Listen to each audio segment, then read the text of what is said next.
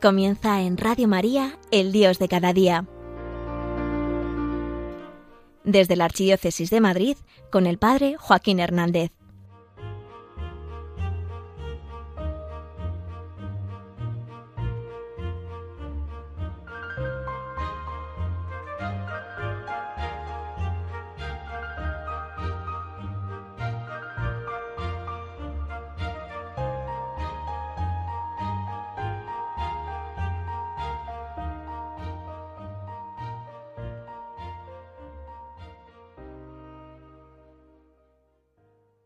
El pobre Santo Tomás ha pasado a la historia como el gran incrédulo de entre todos los apóstoles. Yo la verdad es que le entiendo. Empatizo con él. No lo tuvo nada fácil. Resulta que ese día no estaba justo si aparece Jesús. Mira qué casualidad. Es normal que no entendiese qué es lo que había ocurrido. Toca despertar.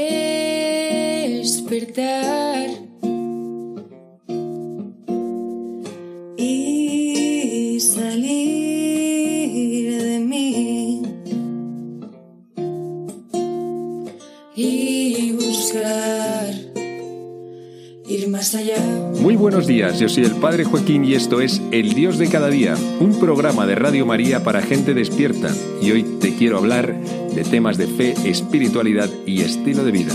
Bienvenido, bienvenida, estamos en familia.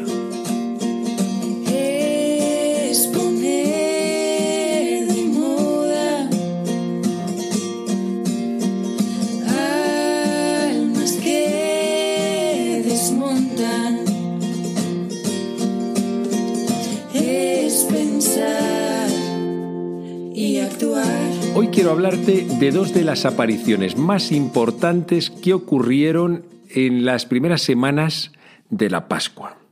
En concreto, una el domingo de resurrección, esa misma tarde, y la otra al domingo siguiente. En este primer domingo de resurrección estaban todos los apóstoles juntos en un mismo lugar.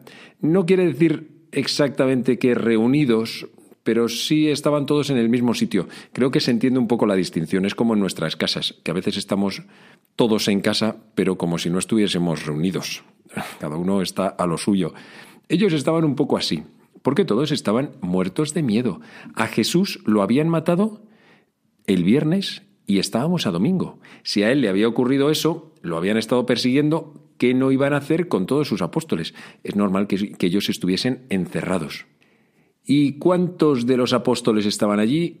Echemos cálculos, si eran doce, prescindimos ya de Judas porque se había suicidado el Viernes Santo, y de Santo Tomás, que estaría presente pero a la semana siguiente. En aquel momento eran diez de los apóstoles.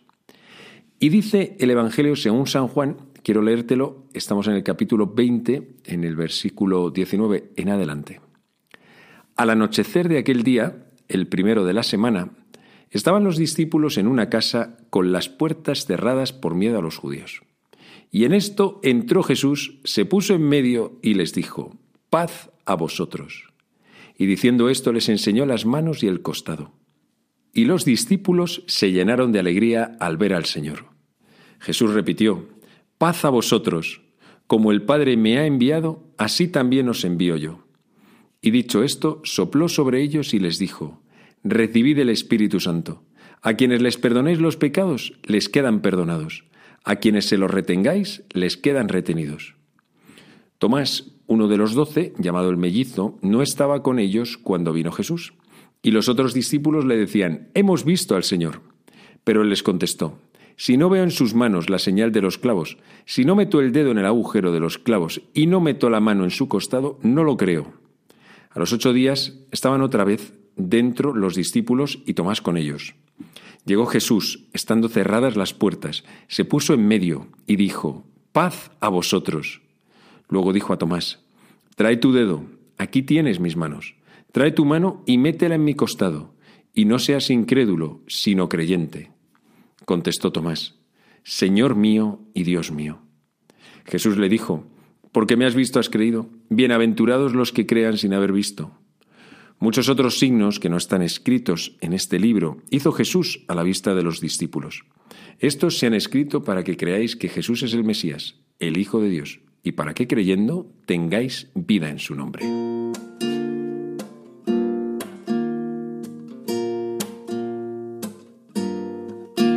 Es realmente un evangelio con una fuerza especial.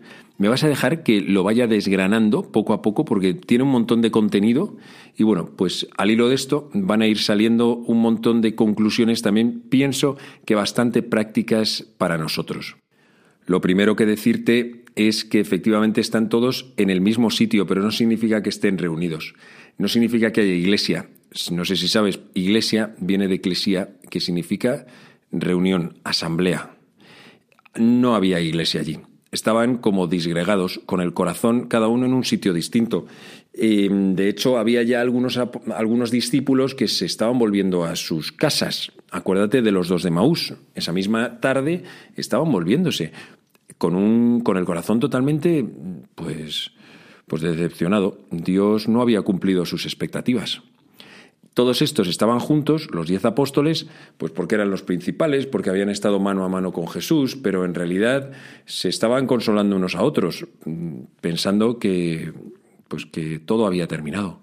Recuerda que en este primer momento de la Iglesia, en este primer viernes, sábado, domingo, santos, la fe de la Iglesia, la esperanza de la Iglesia solo permanece en una persona, que es la que mantiene encendida esa lámpara de la esperanza de la resurrección de Jesús, que es nuestra Madre y Madre de Jesús, la Virgen María. Solamente en ella había una esperanza de que Jesús pudiese volver a la vida. María, ella sí de verdad había guardado todo lo que Jesús había dicho en su corazón y estaba esperando que se cumpliese. Los apóstoles lo habían escuchado explícitamente cantidad de veces. Por lo menos en el Evangelio aparecen tres. Jesús lo dice muy claro, que resucitaría. Bueno, en los anuncios de la pasión sí, tres. Pero vamos, lo dice en otro, en otro montón de ocasiones. Lo que pasa es que de ahí a que de verdad quisiesen entender lo que eso significaba, es duro. Habían visto con sus propios ojos que Jesús había sido colgado y que había muerto. Para ellos era literalmente imposible. Por eso no hay que escandalizarse. Aquellos primeros apóstoles no estaban esperando a que Jesús resucitase, ni estaban en oración. Estaba aquella casa con las puertas y las ventanas cerradas, por miedo a los judíos. Lo que primaba en ese primer momento era el miedo, el temor. Muy parecido también a cómo es nuestra vida, ¿no? que, bueno, y nuestro mundo, cada vez nos movemos más, por miedos, o las cosas que nos paralizan son miedos. En fin, así es como estaban aquellos apóstoles. Y dice, y en esto entró Jesús, se puso en medio y les dijo, paz a vosotros. Qué increíble. Esta, este paz a vosotros me ha parecido maravilloso, lo repite otras dos veces, o sea, tres en total. Paz a vosotros significa que Jesús viene a traer una paz, pero no la trae como la trae el mundo, porque Jesús no viene a quitarle en ese momento los problemas a los apóstoles, casi al revés, cuando Jesús les ha llamado, cuando les ha dado una vocación, casi como, como se dice coloquialmente, les ha enmarronado.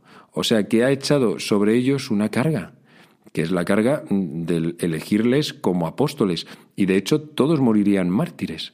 Cuando Jesús dice paz a vosotros, no les está diciendo, oye, tranquilos, ya estoy aquí, se acabaron vuestros problemas, que pedidme lo que sea, venga, ¿qué es lo que queréis?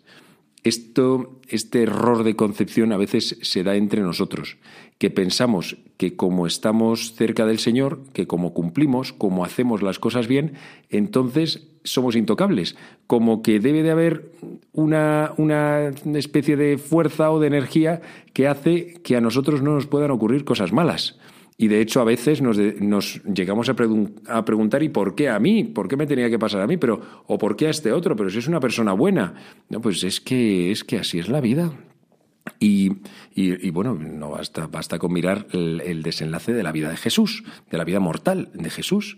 Pues si a Jesús le ocurrió eso, ¿cómo no nos va a ocurrir a nosotros también cosas, cosas malas y vamos a tener también problemillas en la vida, ¿no? Bueno, pues esto es, ¿por qué dice Jesús paz a vosotros. Porque la paz que viene a traer Jesús no es la ausencia de guerra, es una paz profunda en el corazón aunque haya guerra.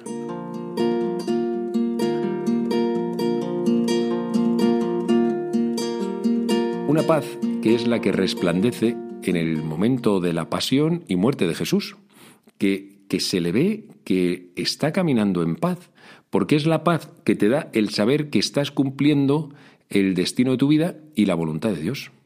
Esa paz que tienen que podemos tener cualquiera de nosotros cuando sabemos que realmente estamos haciendo aquello para lo que hemos sido llamados, aquello que es nuestra vocación. En ese momento el corazón descansa. Ir siempre contra la voluntad de Dios es cansadísimo. ¡Qué horror! Esa gente que siempre está diciendo un no al Señor, eso cansa muchísimo, mucho. Y luego al final acabas durmiendo fatal por la noche. Seguir la voluntad de Dios es exigente, pero te da paz en el fondo del corazón.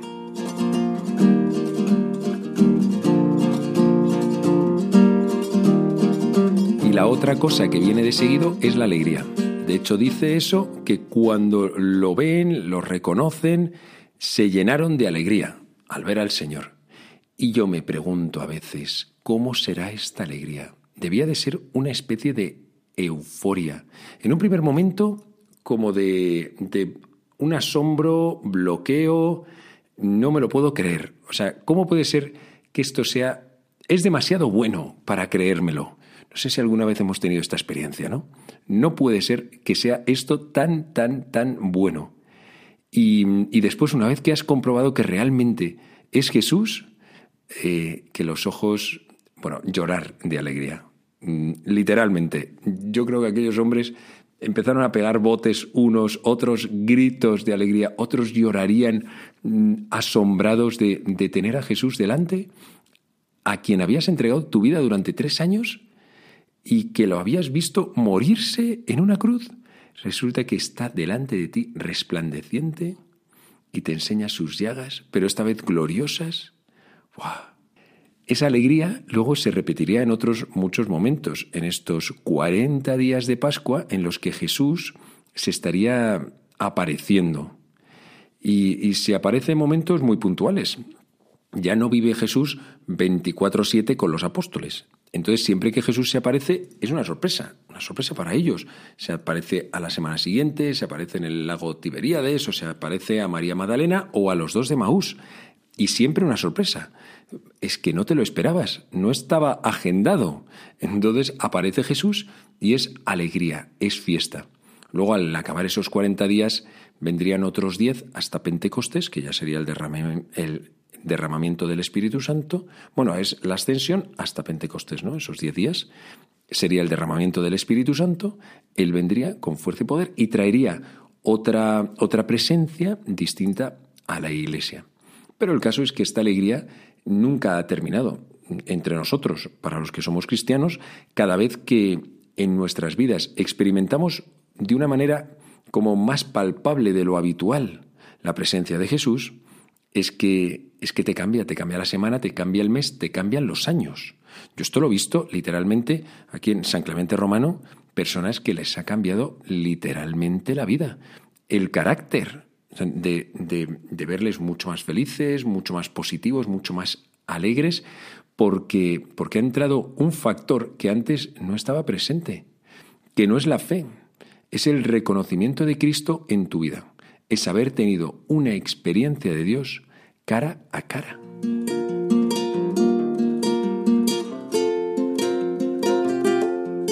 Como el Padre me ha enviado, así os envío yo, o sea, de la misma manera. Ahora os toca a vosotros tomar el relevo, recibid el Espíritu Santo. Y a quienes perdonéis los pecados les quedan perdonados, y a quienes se los retengáis les quedan retenidos. Comienza la misión de los apóstoles. Es verdad que todavía no es Pentecostés, pero Jesús ya les está preparando. Es que efectivamente la misión va a comenzar para ellos. A partir del momento en el que bueno, pues de la resurrección y como te he dicho, ascensión y Pentecostés, ya sería la iglesia, aquella primera iglesia, aquellos primeros apóstoles y discípulos, los que continuarían todos los signos de Jesús. Y todas esas cosas que Jesús había hecho, que, es predicar, que es hacer milagros, expulsar los demonios, perdonar los pecados, entregarse a los hombres, ayudar a los pobres, estar en medio del pueblo, predicar, hacer presente a Jesús, eso empezaría a hacerlo todo la Iglesia. Tomaría el relevo la Iglesia de toda esa acción que Jesús había estado haciendo. Y me paro por un momento en este perdón de los pecados, que les dice a quienes les perdonéis los pecados les quedan perdonados y a quienes se los retengáis les quedan retenidos. Esta segunda parte, que suena un poco así fuerte, es, es, sencillo, es simplemente que si no les perdonáis los pecados, pues ahí los sigan teniendo. O sea que con esa sencillez lo podemos entender. Pero, pero oye, sí recalcar un detalle, y es que a Jesús lo criticaron mucho por perdonar los pecados. En, en, varias ocasiones aparece en el Evangelio como Él le dice a alguien, tus pecados te son perdonados, y siempre hay alguien en una esquinita criticando, juzgando y diciendo, mmm, ¿quién puede perdonar los pecados si no solo Dios? Y este va diciendo que perdona los pecados. Ay, ay, ay, ay. Oye, pues sabes que eh, aquella crítica que recibió Jesús sigue estando hoy en algunas ocasiones todavía presente. Y sigue habiendo gente que sigue diciendo eso. No, no, solamente Dios perdona los pecados. Bueno, eso no lo pone nadie en duda. Solo Dios perdona los pecados. Pero Dios ha querido que ese perdón de los pecados tenga unos cauces, haya unos medios por los cuales nos lleguen. En ese momento Jesús dio esta autoridad, ese poder, a los apóstoles y los apóstoles a sus sucesores, los obispos, los sacerdotes. Ese es el motivo por el cual nosotros hemos sido los que hemos ido derramando esa gracia de misericordia y de perdón a los hombres de todos los tiempos. Los sacerdotes hemos sido los que hemos entregado este perdón, entregamos este perdón de Dios a los hombres. Ojo, que a mí nadie me ha hecho nada. Cuando alguien se confiesa conmigo, no es porque me haya hecho a mí nada, se lo ha hecho a Dios y a otras personas, en el fondo, pues al Señor. Entonces es el Señor el que tiene que perdonarlo. Pues claro que sí. Lo que pasa es que el medio que utiliza Él somos cada uno de nosotros. Es como si uno tiene que trasvasar agua de un lugar a otro. Lo importante son esos, el origen y el destino. Pero para llevar ese agua hace falta un cauce. Los sacerdotes somos ese cauce. No somos lo más importante, sin duda.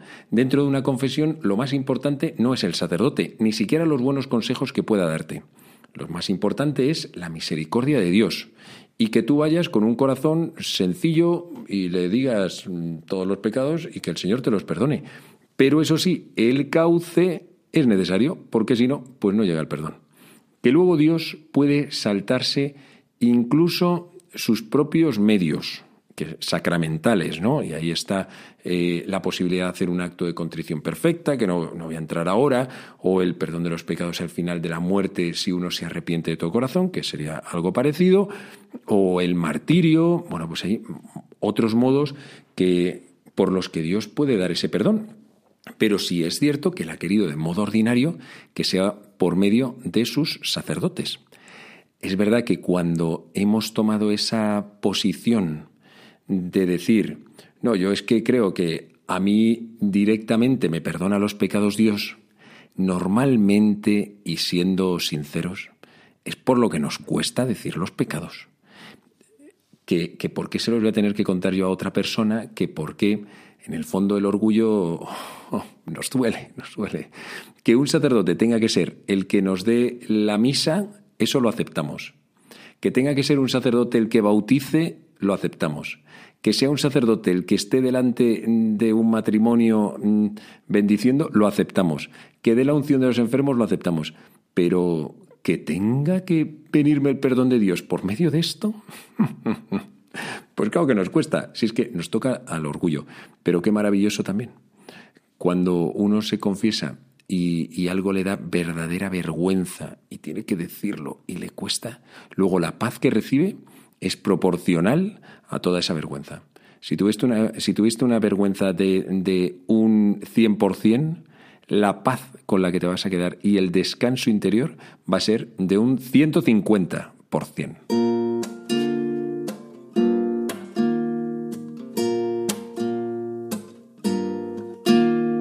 Y por último está la cuestión del pobre Tomás. Digo pobre porque pobrecillo, él que sabía que iba a Jesús a aparecerse justo en ese momento. No lo esperaba ninguno, pues él tampoco. Y encima, ¿a qué hora tenía que aparecerse? Oye, pues a lo mejor resulta que había salido a hacer la compra, porque era el encargado. Alguien tendría que hacer las tareas, y aunque estuviesen con miedo, habría cosas que hacer. A lo mejor se estaba yendo a su casa. Vete tú a saber, no sabemos. Pero el caso es que al cabo de un rato o al día siguiente, cuando fuese, él volvió. Y entonces es cuando todos sus amigos le dijeron, hemos visto al Señor. El fallo de, de Tomás no fue no estar. El fallo de Tomás fue encerrarse. Porque todos sus amigos lo insistieron. Oye, Tomás, que no sabes lo que ha pasado, que hemos visto a Jesús, que ha venido. ¿Pero qué decís? Se os ha ido la cabeza. Que sí, que sí, que en serio, le insistirían un montón. Que, que sí, y hemos hecho esto, y ha dicho esto, y aquello, y, Tomás, a medida en que se lo iban contando, él se iba encerrando más y más y más, con mayor cabezonería. Este fue el motivo por el que Jesús le llama incrédulo, porque es que no había dado fe precisamente a sus más cercanos, a sus amigos, con los que había convivido tres años. Había pensado que se les había ido la cabeza. ¿Sabes? A veces pienso que, también nosotros podemos ser como los apóstoles que en ocasiones hemos querido transmitir a Jesús y las experiencias que nosotros hemos tenido de Él. Y no siempre ha sido fácil que nos comprendan. Que nos hemos dado con muchos muros, nos hemos encontrado con muchos tomases. Y, hemos intentado hacerlo lo mejor posible. Y hemos querido contar de verdad nuestras experiencias, lo que hemos vivido.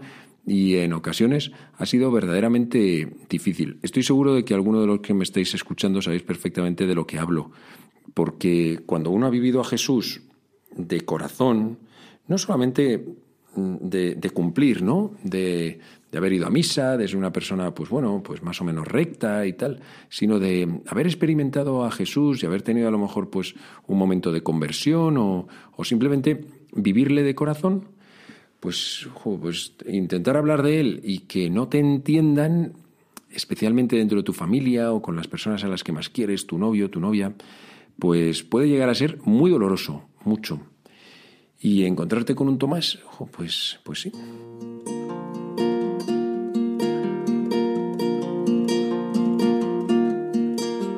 Aquí es cuando hace su aparición la misericordia divina. Jesús podía perfectamente haber dicho, mira Tomás, pues ahí te quedas. o sea que resucito, me aparezco y no haces ni caso. Si te lo están diciendo por activa y por pasiva, no solamente los apóstoles, también han venido las santas mujeres diciendo que me han visto, y los dos de Maús, y tú encabezonado. Pues contigo ya no voy a hacer nada. Te cambiamos por otro que crea más y ya fuera del grupo de los apóstoles. Pues mira, habría sido razonable que Jesús hubiese hecho eso, pero es que la misericordia de Dios sale al rescate. Si tú tienes esas personas, esos tomases, en tu vida, no desesperes. Eh, si, es que Jesús en, un momento, en un momento coge y se aparece. Y así lo hizo con Tomás. se presenta, eh, Tomás debió de quedarse petrificado y temblando, un poco de, de miedo. Trae tu dedo, aquí tienes mis manos, le dice Jesús, trae tu mano y métela en mi costado y no seas incrédulo sino creyente. Tomás cae de rodillas, Señor mío y Dios mío, que es una de las declaraciones del señorío y de la divinidad de Cristo más, claras de toda la Biblia, toda la Sagrada Escritura del Evangelio. Señor mío y Dios mío, en ese momento yo soy Tomás y no sé dónde meterme. Me escondo debajo de la mesa, de vergüenza. ¿Cómo miraría a los otros apóstoles diciendo, oye, oye, perdonadme, cómo he sido tan cabezota? Efectivamente, Jesús quiso tener misericordia de Tomás, porque a Tomás todavía le quedaba mucho por hacer. No dejes, no dejes de pedirle al Señor esa misma misericordia que tuvo con Tomás, con tus Tomases particulares. Ojo, y si por un casual tú eres ese Tomás, ya estás tardando a abrir tu corazón. Feliz semana